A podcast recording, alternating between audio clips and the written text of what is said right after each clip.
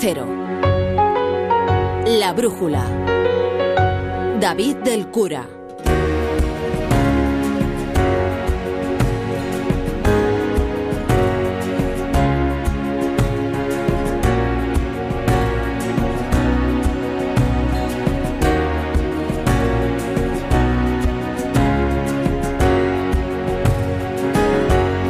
Son las 8, son las 7 en Canarias. Muy buenas tardes. Brújula completa, primera brújula de julio.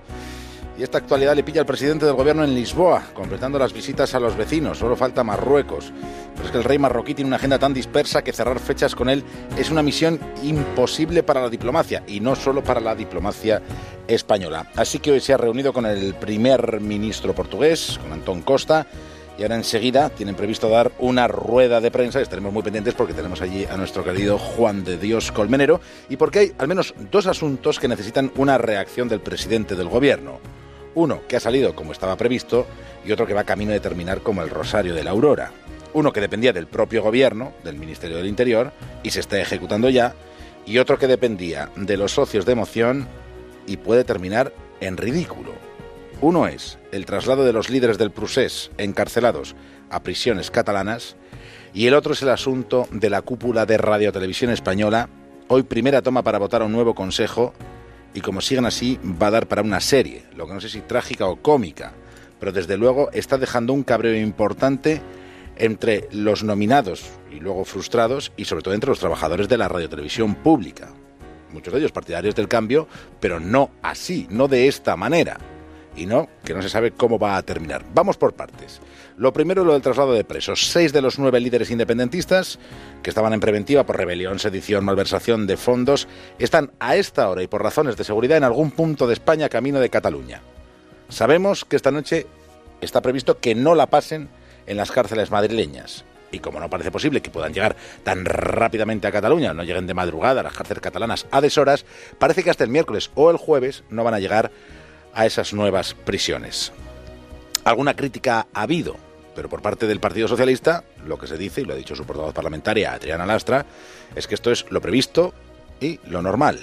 Que acabará la instrucción, lo lógico y lo que se hace siempre es acercar precisamente a, a los presos cerca de su familia y cerca de su entorno. Por lo tanto, nada nuevo, ya se había anunciado. El juez ha acabado la instrucción y por lo tanto ahora lo que toca es eso. Bueno, lo que toca porque lo ha decidido el gobierno, no es que toque en alguna especie de tómbola. El juez ha terminado la instrucción, el juez ya dijo que el gobierno decida lo que tenga que decidir en materia penitenciaria y el gobierno ha decidido que sean trasladados a cárceles catalanas. Luego está el sector que lo que quiere es la libertad, que no es solo el traslado. Y ahí podemos encontrar a Podemos, a Esquerra Republicana o al PDCAT que las penas privativas de libertad nunca pueden ser en contra de los familiares. Yo pude conocer, por ejemplo, a la compañera de Jordi Cuixart, a Chel, que tiene un niño muy pequeño, no es normal que tenga que viajar cientos de kilómetros para visitar a su compañero. Yo creo que es un principio básico de, la legislación penitenciaria que los presos puedan cumplir su condena, aunque en este caso son presos preventivos, cerca de, cerca de sus familias y saben mi postura al respecto. A mi juicio no deberían estar en prisión en ningún caso. Valoramos la decisión, pero insisto, es simplemente cumplimiento de la, de la legalidad. Lo que es relevante es que se levante esa prisión provisional y que estas personas estén libres hasta el inicio del correspondiente juicio. Aquí de lo que se trata no es de acercarlos, sino que estén libres. De hecho, nunca hubieran tenido que estar en la cárcel, lo cual es de una gran vergüenza para este Estado que se dice democrático. Bueno, pues a nadie ha sorprendido las reacciones que ha generado esta decisión del Gobierno. Era lo previsto y así se irá ejecutando. Y luego está lo de Radio Televisión Española es un culebrón que va dejando personajes en el camino. Personajes que no es que duren una temporada, es que no duran ni tan siquiera un capítulo. Pero claro, son personajes que también son personas y son trabajadores. Hoy lo que se ha votado es la lista de consejeros propuesta y pactada por PSOE, Podemos y el PNV, con Tomás Fernando Flores, director de Radio 3, como el hombre para la presidencia en este momento en el que hay que buscar a alguien de manera provisional. Bueno, pues ha pasado lo que suele pasar. Como estaba pactado entre los tres, solo han votado esos tres grupos parlamentarios. Luego el Partido Popular ha presentado una lista alternativa que ha votado solo el Partido Popular. Ciudadanos ha decidido que no quería participar en este debate democrático y se ha ido del hemiciclo para protestar por el proceso bueno, se podrá votar a favor, en contra o abstenerse, pero o incluso votar a favor del voto nulo que hemos conocido. Pero bueno, claro, habrá que participar de los debates parlamentarios y de las votaciones, porque luego están los independentistas, que son unos especialistas en el pisuerguismo como estrategia política, aprovechando que se votaba lo de Radio Televisión Española y que no se les había invitado al convite del acuerdo o no habían querido estar en el convite del acuerdo, porque según las primeras informaciones sí que se quería dar a Esquerra un puesto en ese Consejo de Radio Televisión Española, tardaba vuelto al ¿qué hay de lo nuestro? Que en versión televisiones nosotros tampoco tenemos ninguna preocupación, ya tenemos a TV3, esto de Radio Televisión Española os lo vais apañando vosotros, que nosotros queremos seguir en lo nuestro. No hemos intervenido en ningún tipo de negociación respecto a nombres porque entendíamos que había más de pasteleo de otra cosa.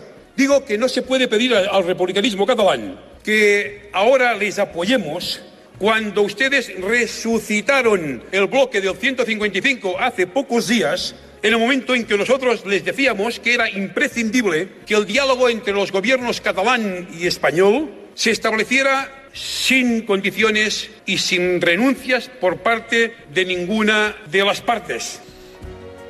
El debate era sobre Radio Televisión Española. ¿De dónde vienes? Manzanas traigo. Y el miércoles más, segunda vuelta de las votaciones. Y esa segunda votación necesita mayoría absoluta y respaldo de al menos cuatro grupos. Algo que hoy no ha ocurrido. No sabemos qué pasará dentro de dos días. Onda Cero. La Brújula. David del Cura. Y hay más noticias de este lunes que vamos a repasar ya con Caridad García.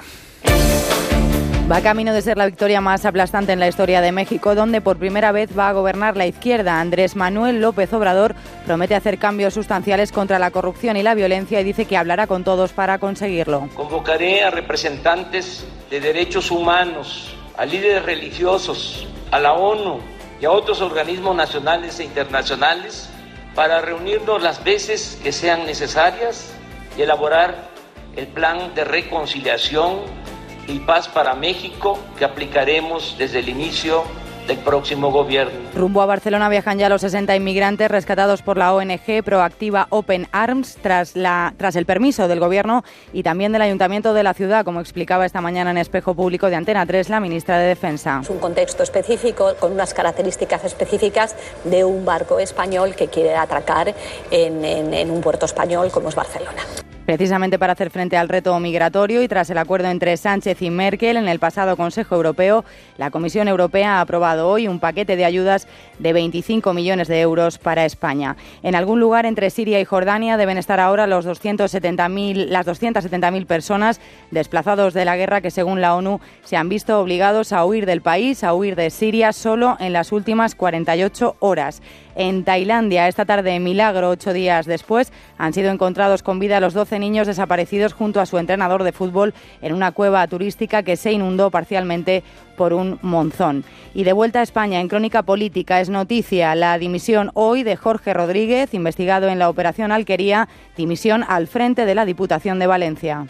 Podemos haber sido torpe, podemos haber sido, torpe, podemos haber sido demasiado confiados, pero nunca ladrones. Con la misma convicción que hace tres años llegué a esta casa, presento mi dimisión convencido de mi inocencia y la de mi equipo. Y de la del equipo.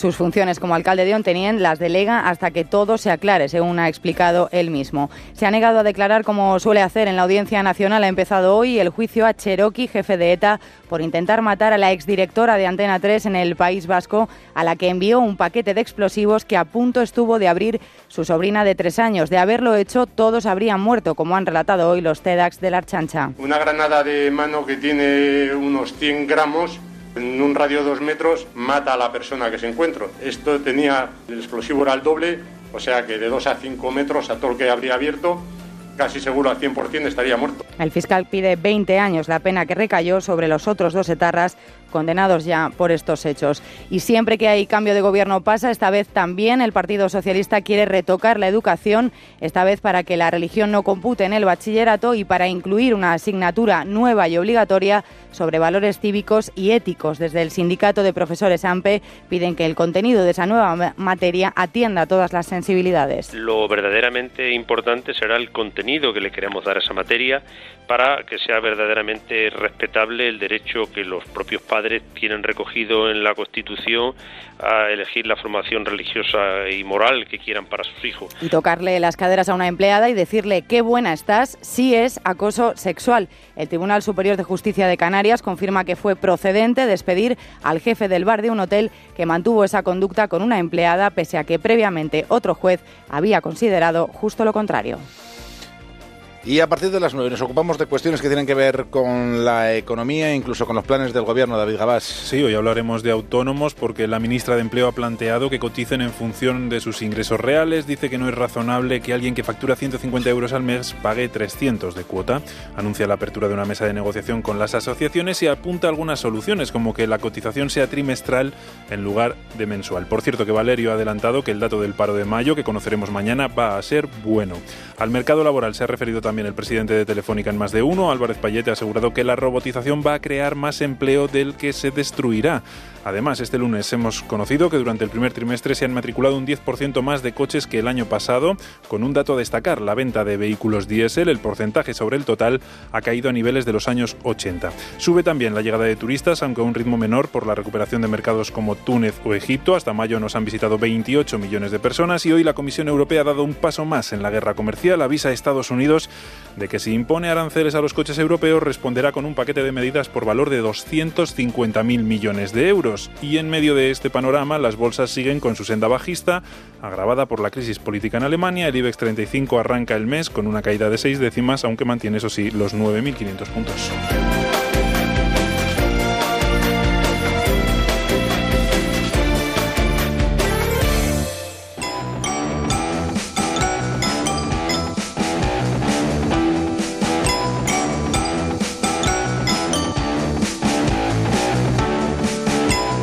Completamos portada con la previsión meteorológica para mañana. Javier Cancho, buenas tardes. ¿Qué tal David? Buenas tardes a todos. Lo más intenso del día de mañana va a estar por el norte, por Galicia, por el Cantábrico, por el norte de Navarra. Irá aumentando la nubosidad en estas zonas. Habrá chubascos y ocasionalmente acompañados de tormenta. Serán más intensos sobre todo en el interior de Asturias y por el oeste de Cantabria. Luego de forma más dispersa, algo de agua también caerá por el norte de Castilla y León y por el Pirineo mientras que en el resto del país el verano tendrá trazas de verano. De hecho, las temperaturas diurnas van a aumentar en gran parte del interior peninsular. Van a bajar algo respecto a hoy por el levante, por el centro y por el sur. La máxima de todo el país mañana se va a marcar en Murcia con 37 grados a la sombra, se llegará a 36 en Lleida, a 35 en Girona, Zaragoza, Córdoba y Albacete. Así, con este trazo, es como viene el tiempo del día de mañana. Y a las 10 menos cuarto, ¿y qué nos vas a contar desde Punta Norte? Pues hoy vamos a contar una historia de presos, cárceles y fugas. Vamos a partir de esa fuga que ha habido después de que un helicóptero irrumpiera en un presidio de París. Pero vamos a llegar a otras situaciones carcelarias. Este es el plan que tenemos para esta noche en el capítulo de Punta Norte en la Brújula de Del Cura. Participa en la Brújula a través de Facebook. La Brújula de David del Cura. Manda un tuit a arroba brújula onda cero. Participa en la Brújula a través de WhatsApp Deja tu mensaje de voz en el número 608-962-492.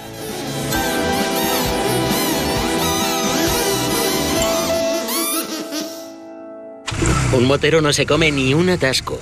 Un mutuero hace lo mismo, pero por menos dinero.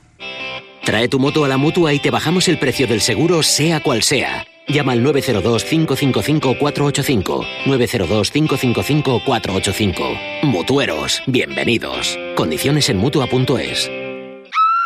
Cariño, he perdido a los niños. Imposible. Llevan G36. ¿G qué? G36, el localizador de Andy el Driver. ¿Cansada de esa dichosa tripa que no te deja vestir como quieres? Pues toma Don Régulo Vientre Plano. Don Régulo te quita volumen de la zona abdominal y mantienes el vientre plano. Recuérdalo, Don Régulo Vientre Plano, en farmacias y para farmacias. ¿Sí? Ana, soy Vicky, tu vecina de enfrente. ¿Estás de vacaciones? Sí, estoy en la playa. ¿Por? Es que anoche entraron a robar en varias casas de la urbanización. Me he asomado a tu puerta y parece que todo está en orden, pero sería conveniente que si alguien tiene llaves se acerque a comprobar si está todo bien. Protege tu hogar con Securitas Direct, la empresa líder de alarmas en España. Llama ahora al 945 45 45 o calcula online en securitasdirect.es. Recuerda 945 45 45. Si quieres participar en La Voz Kids, La Voz o La Voz Senior, entra en antena3.com barra La Voz o llama al 806-514-055. La Voz en Antena 3. Coste de la llamada máximo por minuto 1,21 desde red fija y 1,57 euros desde móvil. El otro día jugando al tenis me dio un tirón. Si practicas deporte, toma Flexium, porque Flexium cuida tus huesos y músculos dando flexibilidad a las articulaciones y aliviando el dolor. Deporte sí, pero tomando Flexium, de Pharma OTC.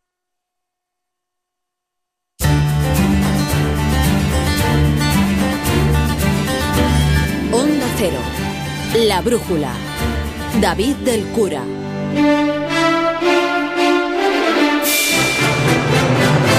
Lo habían contado que iba a ser así. Bueno, el viernes la ministra portavoz, después del Consejo de Ministros, tampoco aclaró el cuándo, pero hoy lunes ya se ha iniciado el proceso de acercar a los presos catalanes por el 1 de octubre y episodios anteriores a las cárceles catalanas. Se ha puesto en marcha, sabemos lo que podemos saber por cuestiones de seguridad, de ese traslado de Junquera, Romeva, Jordi Sánchez, Jordi Cuixart, Dolors Bassa y Carmen Forcadell, que llegarán, está previsto que lleguen entre el miércoles y el jueves a cárceles catalanas. Arancha Martín, buenas tardes. Buenas tardes. Lo confirmado es que el traslado está en marcha y que entre el miércoles y el jueves, efectivamente, así lo asegura instituciones penitenciarias, ingresarán en cárceles dependientes de la Generalitat. La Guardia Civil se encarga de este, que es considerado un traslado ordinario, lo que entre otras cosas significa que será colectivo y que los presos pasarán al menos una noche en alguna cárcel intermedia del camino. Y en este caso podrían ser dos y en algún centro de Aragón.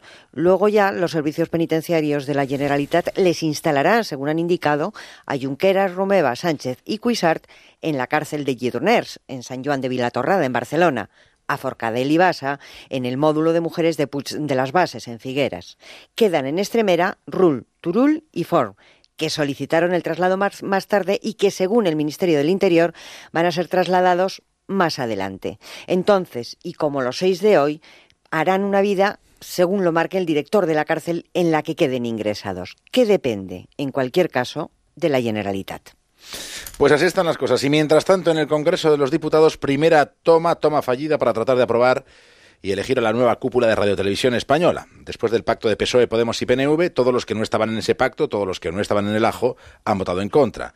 Ninguno de los consejeros propuestos ha conseguido los votos necesarios. Así que el miércoles más segunda toma y es necesaria mayoría absoluta y el respaldo de al menos cuatro grupos. ¿Qué ha sucedido esta tarde en el Congreso, Bárbara Ruiz? Rechazado el pacto PSOE-Podemos-PNV por ahora. El Pleno se da otra oportunidad el miércoles a las 5 de la tarde. Entonces bastará con la mayoría absoluta y con el visto bueno de al menos la mitad de los grupos de la Cámara. El Partido Popular ha sido uno de los grupos más críticos. El Partido Socialista ha contestado que es solo una presidencia transitoria. Porque, señorías, Radio Televisión Española nos ha traído a todos viernes negros, pero lo que ahora ustedes quieren traer es el luto permanente y enterrarla viva.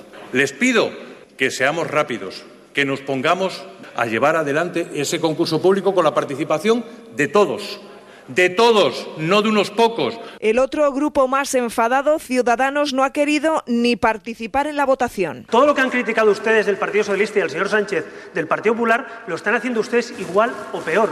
Eso es lo que están haciendo hoy ustedes aquí. Y Esquerra Republicana ha aprovechado como acostumbra la oportunidad para anunciar que votará favorablemente si el gobierno reconoce que hablará sobre un referéndum con el presidente de la Generalitat.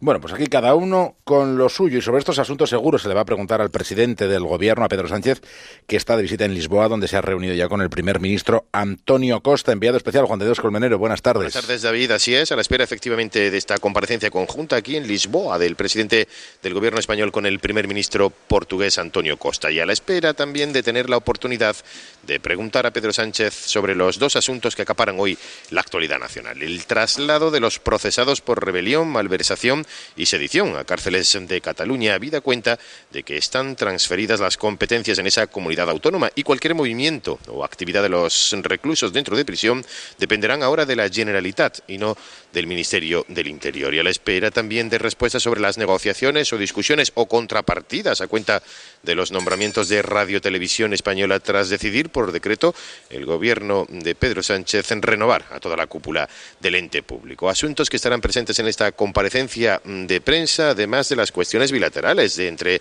España y Portugal o los asuntos europeos como la inmigración o los presupuestos de la Unión Europea.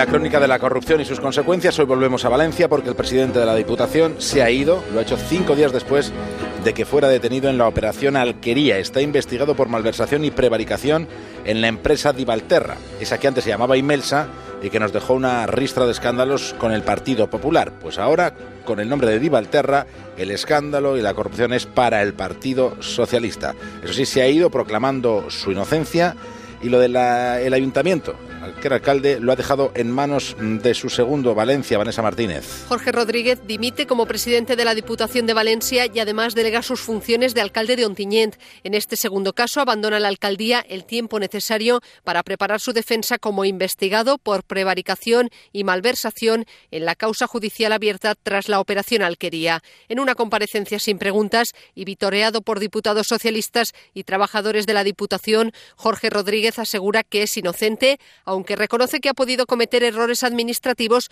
en la contratación de directivos en la empresa pública Divalterra, que ha calificado como piedra en el zapato.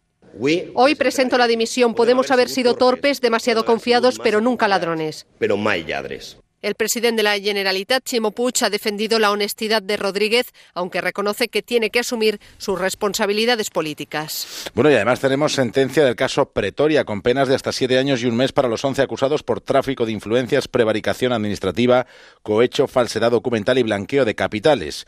Sentencia para el principal implicado para Luis Andrés García, Luigi, exdiputado del PSC, al que definen como el conseguidor, facilitador e intermediario Eva Llamazares. Le llamaban Luigi Luis Andrés García Saez, diputado del PSC en la década de los 80, se aprovechó de sus fluidas relaciones con diversos cargos públicos para actuar como conseguidor en operaciones urbanísticas entre 2002 y 2009, en Santa Coloma de Gramanet, San Andrés de Llavaneras y Badalona. En Santa Coloma, gracias a la amistad con el alcalde, también socialista, Bartomeu Muñoz, acabó dominando en la práctica las decisiones municipales, adjudicación de concursos, modificaciones urbanísticas. Luigi daba las directrices y el alcalde las asumía como propias. Siete años de cárcel para él y casi seis para el alcalde. Los otros dos exaltos cargos públicos del banquillo, los exconsejeros de Jordi Puyol, Masia Lavedra y Luis Prenafeta, se librarán de ingresar en la cárcel gracias a que confesaron y devolvieron las ganancias ilícitas. Dos años de prisión menos tres días, por tanto, por debajo del límite que suele evitar entrar en prisión.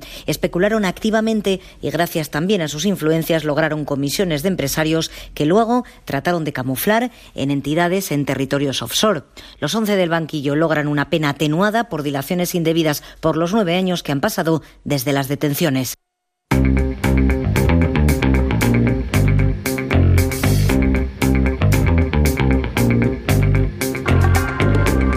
Mañana, a primera hora de la mañana, va a estar con Carlos Alsina José María Aznar y habrá que preguntar al expresidente del gobierno si se ha inscrito para votar al sucesor de Rajoy a ese Rajoy que él eligió con su dedo señalador. En las últimas horas su respaldo a la candidatura de Pablo Iglesias se ha puesto sobre la mesa y ha puesto la verdad algo de sal y pimienta a la crónica de este lunes de campaña, Manuel Pecino. Los precandidatos siguen su hoja de ruta buscando apoyos por el país. Hoy mismo el presidente del PP extremeño, José Antonio Mónago, mostraba el suyo a María Dolores de Cospedal, que sigue reivindicándose como la cara de la renovación del partido. Como todo, renovarse o morir, pero renovarse para mí es dar lo mejor de cada uno cada día. Es aspirar siempre a mejorar, aprender de lo que has hecho mal corregirlo. Y lo que haces bien, enseñar cómo lo haces y hacerlo cada día mejor. Juanma Moreno, por su parte, hacía lo mismo con Soraya Saez de Santa María, quien se posiciona en la primera en las encuestas para suceder a Mariano Rajoy. Pablo Casado ha negado que el expresidente José María Aznar se encuentre detrás de su candidatura, aunque está orgulloso de haber trabajado tanto con él como con Rajoy, y no entiende cómo sus rivales reniegan del pasado. No hay que renegar del pasado, hay que estar orgulloso de todo el pasado y, eso sí, ampliar ese espacio electoral que nos devuelva a ser un partido de 11 millones de votos. Los resultados el próximo día 5 cuando más del 7% de los militantes del PP podrán votar por su candidato.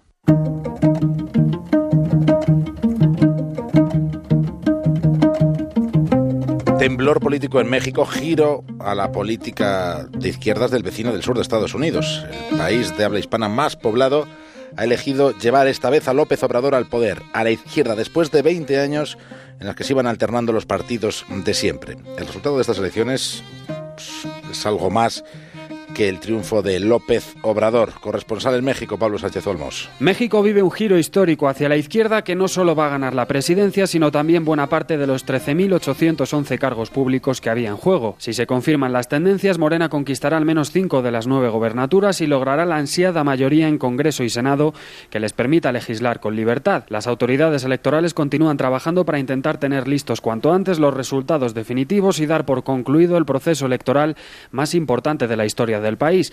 Entre tanto, López Obrador ya empieza a dibujar las líneas maestras de su futuro gobierno y anoche, ante miles de personas congregadas en el Zócalo, aseguró que empezará por combatir la desigualdad. Respetaremos a todos, pero daremos preferencia a los más humildes y a los olvidados. Primero los pobres.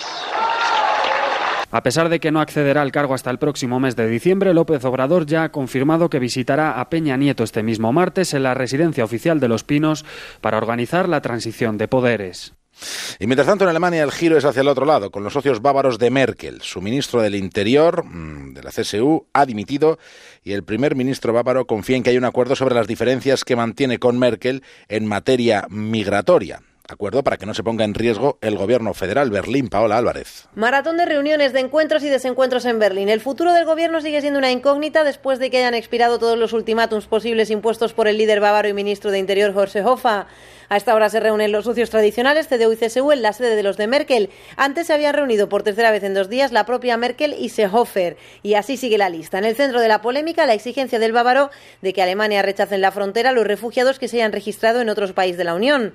Merkel, con su partido detrás, se niega a lo que considera una medida unilateral que sienta mal precedente en Europa. Sobre la mesa, la credibilidad del ministro, que desde ayer amenaza con dimitir de todos sus cargos si no logra lo que quiere. Sus últimas declaraciones filtradas son un ataque a la canciller de la que dice está ahí gracias a él. De fondo, las elecciones regionales bávaras del próximo octubre, en las que los socialcristianos podrían perder su tradicional mayoría, y de espectador todo un país que ve en jaque una alianza conservadora que sostiene un gobierno que ha sido muy difícil formar. Así las cosas, las reuniones prometen seguir alargándose hasta la madrugada. Eso sí, los expertos ven cada vez más lejos el peligro real de ruptura del Ejecutivo antes de escuchar a John Muller y el especial mundial con Héctor Fernández, vamos con los nuevos planes educativos del gobierno de Pedro Sánchez. Que la asignatura de valores sea para todos y que la religión deje de contar detalles, Paco Paniagua.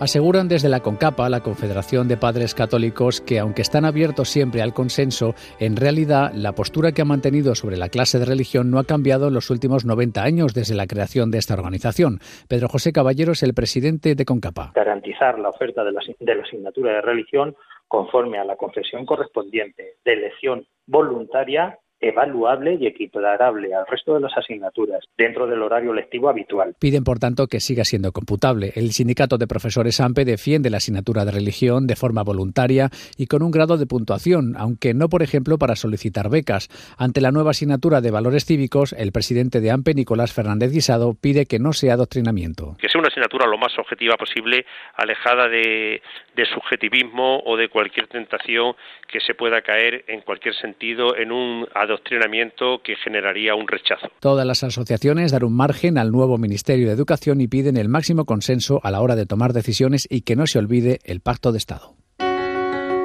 Onda Cero. La Brújula. David del Cura.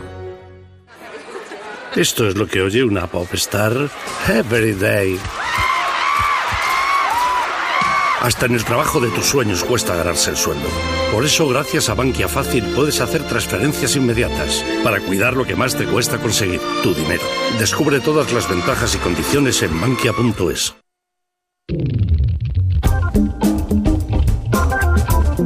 El recado diario de John Muller.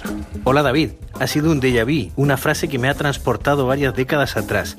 El socialista Jorge Rodríguez, dimitido presidente de la Diputación de Valencia por su implicación en la operación Alquería, ha dicho que podemos haber sido torpes, pero no somos ladrones. La frase me recordó la de otro socialista, Salvador Allende, que en un momento de su turbulenta gestión dijo, en este gobierno se pueden meter los pies, pero no las manos.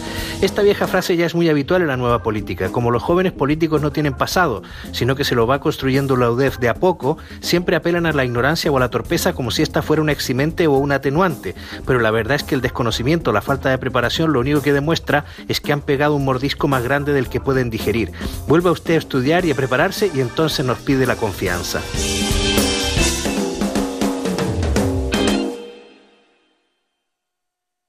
Me equivocaba al pensar que la mutua solo aseguraba coches. ¿Y tú? ¿También lo has pensado? Coche, moto, hogar, vida. Vente a la mutua con cualquiera de tus seguros. Te bajamos su precio, sea cual sea. Llama al 902-555-485. 902-555-485. Vamos, vente a la mutua. Condiciones en mutua.es. Que con los pitos de las y media arranca el especial mundial de Héctor Fernández. Y hay un partidazo en vivo ahora mismo.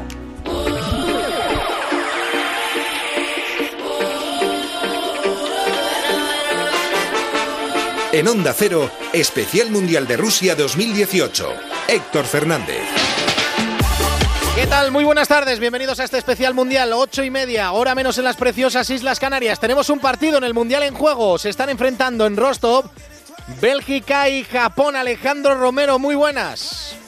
Muy buenas tardes, en Rostov están jugando, estamos en la primera parte, media hora ya de la primera mitad con el marcador inicial de empate a cero. De aquí sale rival para Brasil.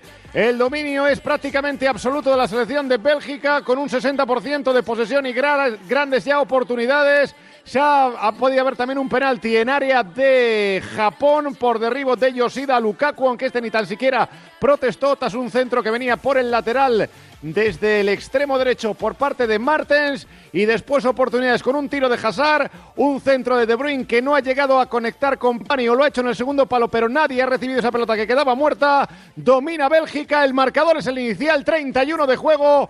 Bélgica 0, Japón 0. Hoy se ha clasificado Brasil para cuartos después de ganar 2-0 a México con goles de Neymar y Firmino. El partido controlado por los brasileños y el Tri que solo con ilusión no pudo hacer frente al pentacampeón. Luego escuchamos a los protagonistas. España vuela hasta ahora de regreso a Madrid desde Krasnodar, donde se espera que aterrice al filo de las 9 de la noche, en unos minutitos. Está en el aeropuerto de Madrid, Barajas, Edu Pidal. Edu, muy buenas. ¿Qué tal, Lector? Muy buenas, con calor, todavía 29 grados en Madrid.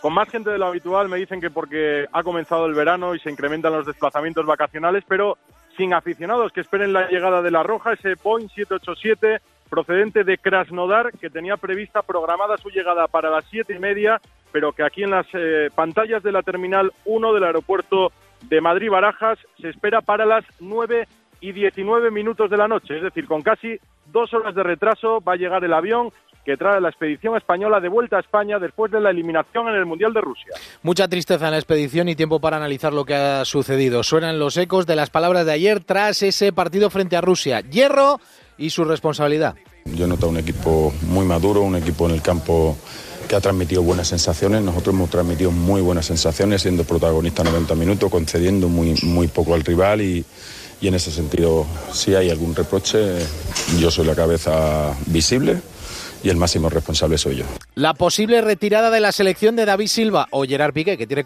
que confirmar lo que ella dijo, o la segura de Andrés Iniesta. Es una realidad que, que hoy es, es, mi último partido con, con la selección.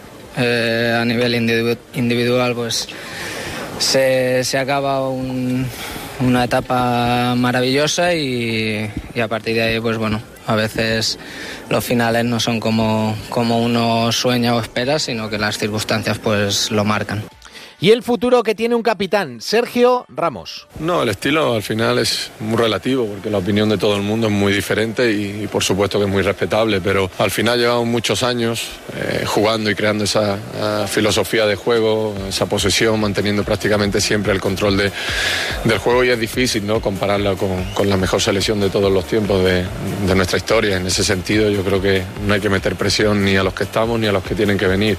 Ahora analizamos todo y dos avances. Chris Froome, que podrá correr el Tour de Francia, que arranca el próximo día 7, y LeBron James, que en la NBA llega a los Lakers sin ser el contrato más bestia que se ha firmado en las últimas horas.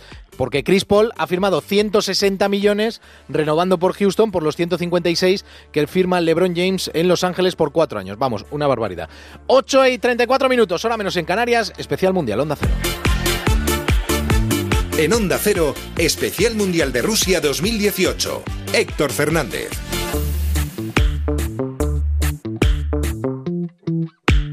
Vaya, así que te has quedado sin coche. ¿Sabes que hay un seguro que te garantiza coche de sustitución? ¿Te refieres al que nunca te deja sin coche porque te lo lleva donde quieras y pase lo que pase puedes seguir conduciendo? Llegas tarde. Todos lo saben. Línea directa. Siempre las mejores coberturas. Siempre el mejor precio. Garantizado. 902-123-322. 902-123-322. Consulta condiciones en línea directa.com. Una compañía Banquinter. Soy Carlos Overa. ¿Quieres mejorar tus relaciones de pareja? Toma Energisil Vigor. Energisil mantiene los niveles de testosterona devolviéndote las ganas de estar con tu pareja. Energisil, tu energía vigorizante. La rentabilidad del alquiler se llama Alquiler Seguro, única empresa que garantiza el cobro puntual de las rentas el día 5 de cada mes. Alquiler Seguro. Llama ahora 902 37 57 77. Alquiler Seguro. Protección a propietarios 902 37 57 77.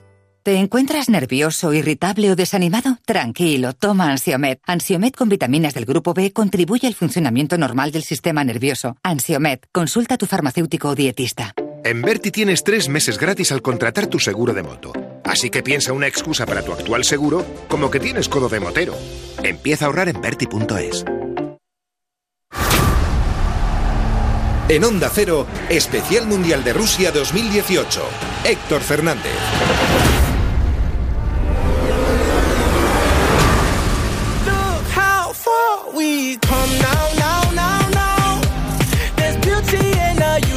8 y 35 minutos lo está intentando Bélgica con todo Romero.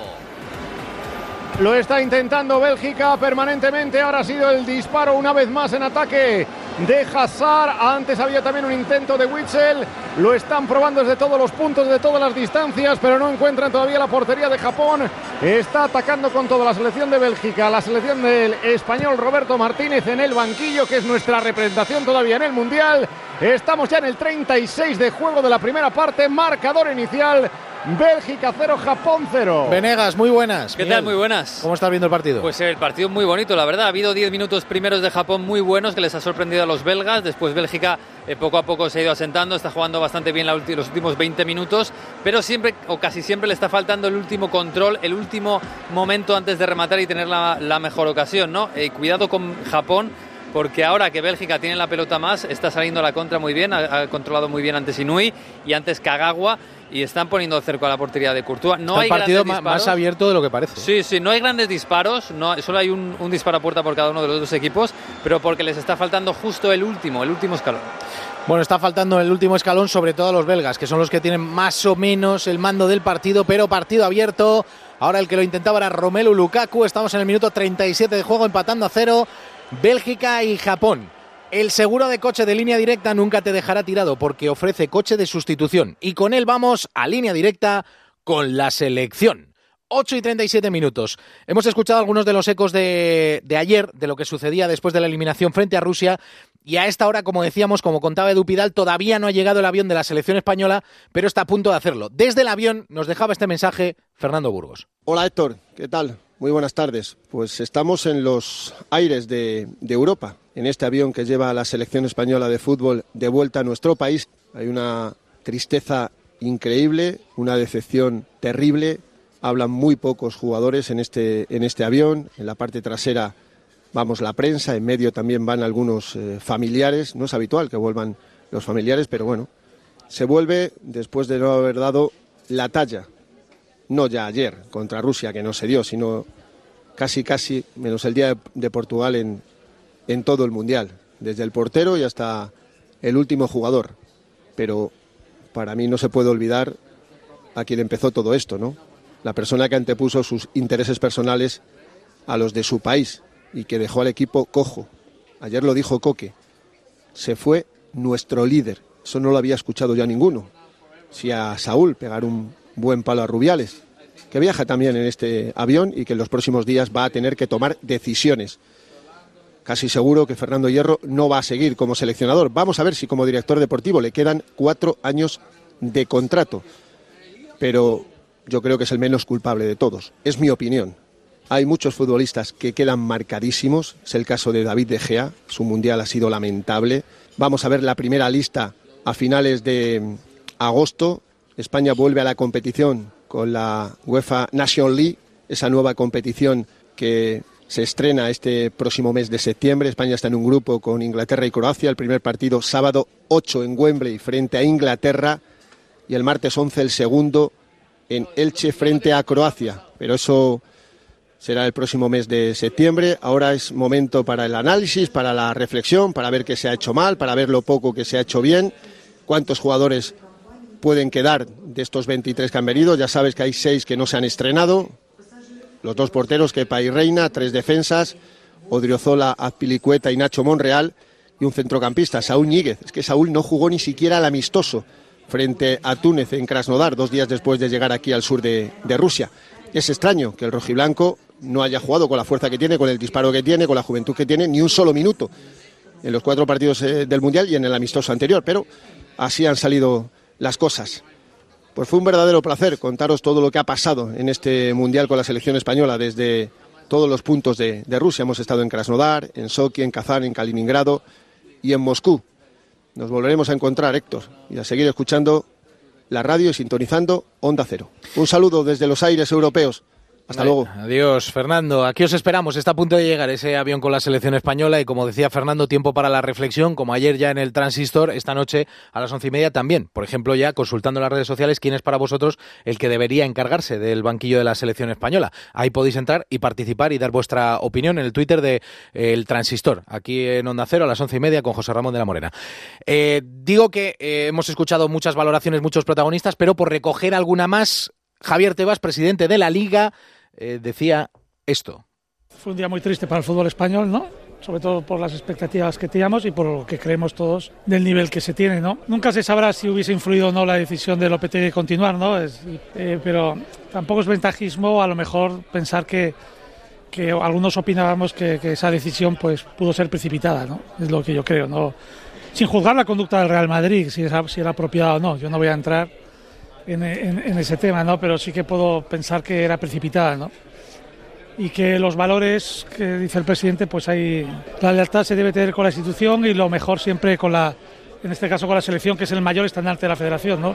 Y valorar bien si hubiese influido o no, pero es muy difícil también prejuzgar o no. Lo lógico es que si alguien llevaba 20 partidos sin perder, pues que hubiese continuado, ¿no? Esa es la realidad.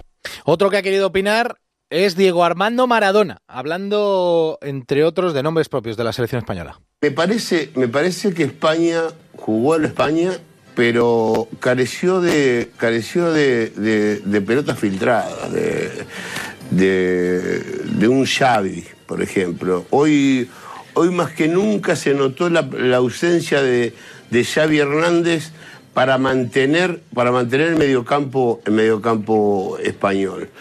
Eh, eh, Iniesta cuando, cuando, cuando entra le da un poco de, un poco de sabor, pero eh, Isco traslada mucho y define poco. Si tienes seguro de coche de línea directa, sabes que no te dejará tirado, porque si te das un golpe te garantizan vehículo de sustitución y te lo llevan donde quieras. Línea directa ofrece siempre las mejores coberturas y el mejor precio garantizado. Llama al 902-123-322, 902-123-322 o consulta condiciones en línea directa.com, una compañía Bankinter. Estamos en los instantes finales de ese partido en Rostov. No puede Bélgica, Romero. No, no puede Bélgica, ya en el minuto 43, últimos dos minutos de la primera parte y eso que lo está intentando permanentemente. Otra vez De Bruyne jugando por dentro, intenta la apertura la línea de banda para la llegada de Menier desde atrás, ha metido la pierna, se ha cruzado para echar la pelota afuera. Nagatomo, el balón se va junto al banderín de córner, otra nueva llegada, siempre llegando Bélgica, tiene el dominio de la situación, pero no traduce en gol, arriba siempre el referente Lukaku con la presencia de Hazard cargando por la banda izquierda y de Mertens por la banda derecha pero de momento la traducción en gol se queda en eso en 0-0. Después prácticamente ya de la primera parte, último minuto, Bélgica 0, Japón 0. Venegas, ¿cómo lo estás viendo? Pues bien, está apareciendo Azar, está empezando a aparecer y ha hecho un par de jugadas preciosas, incluso un tacón que le ha dejado a Lukaku, pero al final eh, lo ha barrido en defensa y están apareciendo los mejores, incluso de Bruyne, al que le echábamos un poquito de menos. Bélgica jugando muy bien, pero estamos llegando al descanso y como no marque, esto le puede pesar porque Cuidado con los nipones. Sigue, con las contras. Cuidado, la llegada de Japón. Nagatomo al centro. La pelota que uh. ha quedado para Osako y a punto ha estado de irse la pelota. Creo que se le ha ido al Madre final. Mía. A Courtois. Se le ha ido, se le ha ido. de agarrar la pelota, se le ha escurrido la pelota de las manos y entre las piernas y ha reaccionado rápido para echarse al suelo y evitar que el balón se vaya al fondo de la portería, lo que sin duda podía haber sido el auténtico gol de dibujos animados del Mundial. O peor. Tremenda. O peor, o peor que Muy buena contra de. Japón, ¿eh? O peor que de dibujos animados. Bueno, estamos en los instantes finales, ahora estamos ahí con el descanso, pero antes de este partido, el que ha conseguido la clasificación ha sido Brasil, que le ha ganado 2-0 a la selección de México. Alfredo Martínez, muy buenas. Hola, muy buenas tardes, Héctor. Todavía desde el Samar Arena. Acaba de terminar la zona mixta de los brasileños. Dos horas y 45 minutos después han empezado a salir los jugadores. Increíble, pero cierto. Los futbolistas que cenan, que meriendan, que reciben la charla técnica de Tite y además de un postpartido que ha sido también muy intenso. Primero, destacar que efectivamente Brasil ha eliminado ya a México y presenta su candidatura como gran favorita después de haber ganado con un Neymar que ha ido creciendo futbolísticamente y sobre todo con el mejor jugador sobre el partido que fue William, eh, la estrella del Chelsea, una de las estrellas del Chelsea. A destacar que los mexicanos salieron muy bien, le pusieron mucho ánimo, mucho empuje, el partido tuvo mucho ritmo, incluso Carlos Vela se movió entre líneas magníficamente y crearon ciertas oportunidades de peligro, pero la pegada de Brasil fue extraordinaria. Neymar fue creciendo poco a poco, marcaba el primer tanto, eh, metiendo la puntera en una jugada que había iniciado él y que eh, combinó con William, y el segundo tanto en una arrancada también, tras recibir de William, se marcha y entrega la pelota a placer para que Firmino ya en las postrimerías del encuentro aloje el que sería o convierte el que sería definitivo 2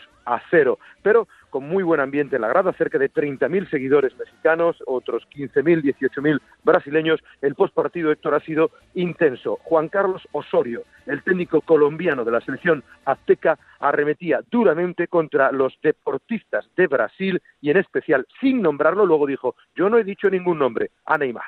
La pérdida de la, de la vehemencia con la que jugamos el primer tiempo tiene que ver mucho con el arbitraje.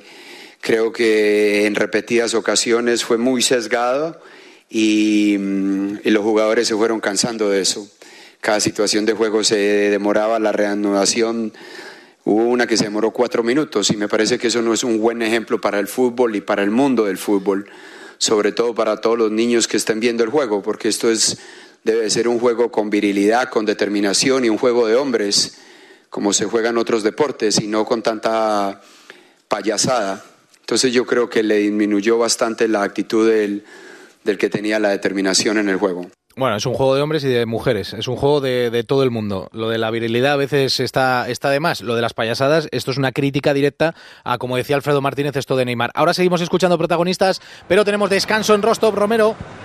Hemos llegado ya al descanso. Con el marcador inicial, no se ha movido. Empate a cero, la oportunidad que relatábamos antes con ese error cuando se le ha escapado la pelota. Increíble a Courtois de las manos, se le ha colado entre las piernas tras un servicio que venía de Nagatomo para Osako, el delantero centro, llegó a tocar la pelotita lo suficiente, controlaba claramente Courtois, pero se escapó la pelota, rectificó, se giró y se echó al suelo para evitar que el balón se fuera al fondo de la portería.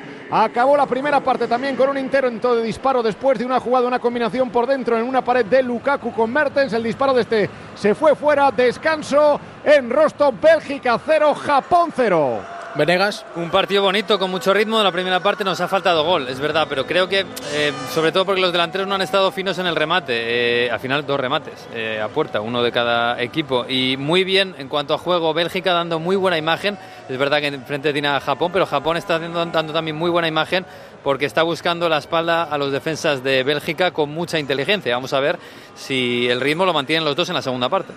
Así están las cosas al descanso. Alfredo, estábamos escuchando a los protagonistas de esa victoria de Brasil y esa dura crítica de Juan Carlos Osorio.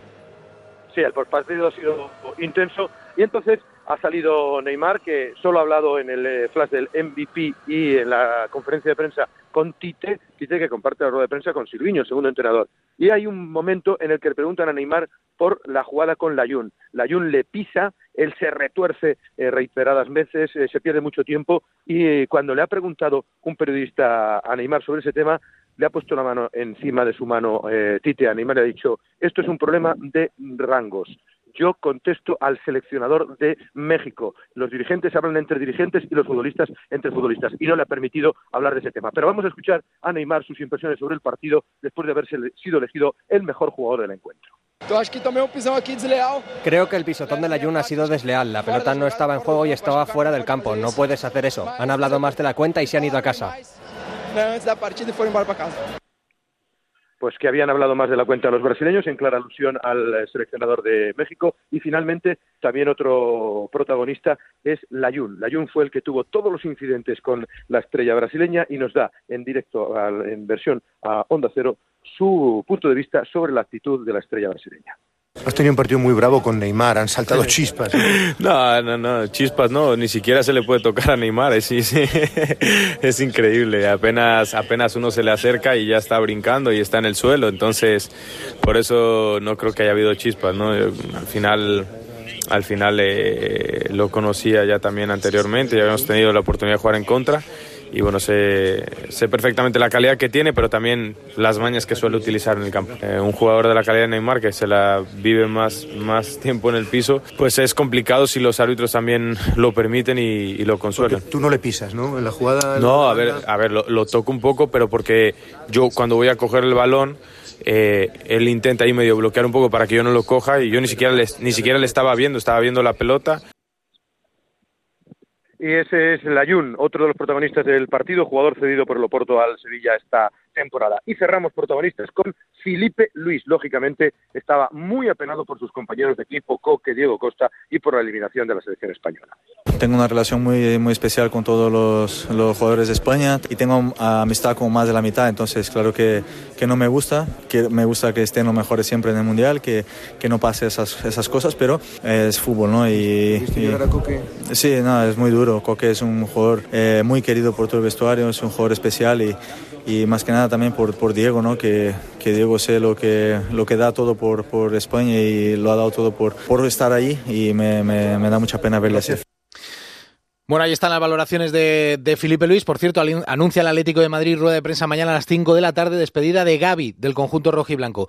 Mr. Chip, en Moscú, muy buenas. Hola, buenas tardes. Eh, de lo que nos está dejando la tarde, además de este descanso, empate, empate, a cero. Lo primero, sí. Lo, primero decirte que tengo un par de amigos en el Luzniki y que está todavía España tocando el balón en el centro del campo. ¿eh? Siguen allí, siguen allí Iniesta y Silva, venga, pimba y pimba y pimba y pimba. Tienen la portería vacía, pero la siguen tocando. Y para atrás, ¿eh? ¿no? Y para atrás. Para que se, no, para que coste, hombre, que la gente igual no. Oye, eh, séptima eliminación en octavos de final de, de México. Sí, séptima consecutiva. Eh, nunca nadie había sido eliminado en la misma ronda en, tantas, en tantos mundiales seguidos y, bueno, es una, es una crónica de una muerte anunciada porque a México le pasa siempre porque siempre queda segunda de grupo y siempre le toca un equipo un equipo muy gordo en, la, en, la, en los octavos de final eh, y es normal pues que acaben, acaben yéndose, yéndose a casa. Ahora están luchando por ese, por ese puesto Bélgica y decía Venegas, cuidado Japón. Bueno, eh, cuidado Japón porque la verdad que en Bélgica, en los partidos estos de, de eliminación directa, en los